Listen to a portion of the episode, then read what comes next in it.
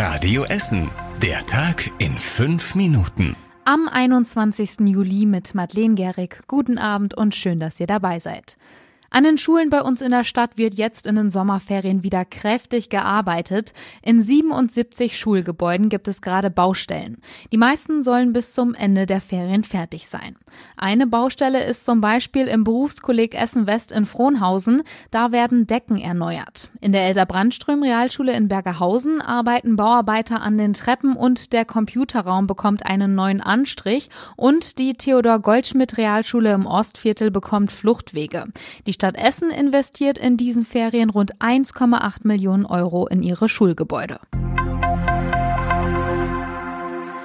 Unsere Stadt wird ein immer beliebteres Ziel für Reisen. In den ersten fünf Monaten dieses Jahres haben fast 60 Prozent mehr Menschen Essen besucht als im Vorjahr. Und es waren auch mehr als im bisherigen Rekordjahr 2019.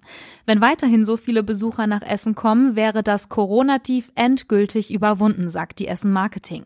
Ein Grund dafür, dass Essen so gut abschneidet, ist wahrscheinlich, dass es wieder mehr Messen und Kongresse gibt.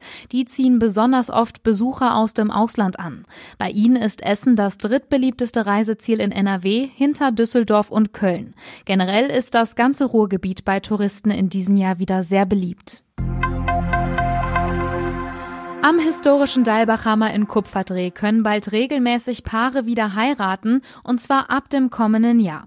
Die erste Trauung ist aber schon morgen. Noch sind nicht alle Häuser fertig, die Arbeiten am Meisterhaus laufen noch, da bauen die Zimmerleute das alte Fachwerk wieder auf. Danach kommt dann noch der Innenausbau, also die Elektrik, Sanitäranlagen, die Heizung und Malerarbeiten. Und das Außengelände muss noch neu gestaltet werden. Ein Sprecher des historischen Vereins geht davon aus, dass im nächsten Frühjahr alles komplett fertig ist. Die Umbauarbeiten am Deilbachhammer dauern inzwischen schon sechs Jahre. Zuletzt hatte das Hochwasser vor zwei Jahren den Umbau ausgebremst. Und das war überregional wichtig. Im Südwesten von Berlin gibt es Entwarnung. Die Löwin, die dort seit der Nacht auf Donnerstag gesucht wurde, ist höchstwahrscheinlich ein Wildschwein. Experten haben nochmal das Videomaterial analysiert. Darauf ist aus ihrer Sicht mit großer Sicherheit kein Raubtier zu sehen. Die Polizei hat die groß angelegte Suche deswegen gestoppt. Und zum Schluss der Blick aufs Wetter. Heute Abend zeigt das Thermometer an unserer Radioessen Wetterbude in Horst rund 21 Grad an. Dazu schieben sich die Wolken immer wieder vor die Sonne. Es bleibt aber größtenteils trocken. So geht's auch morgen weiter. Sonne, Wolken und bis zu 22 Grad. Dann kommt noch Wind dazu und gegen Abend auch Regen. Der Sonntag wird dann noch wechselhafter mit mehr Regen und mehr Wind. Trotzdem bleibt es bei rund 22 Grad recht warm.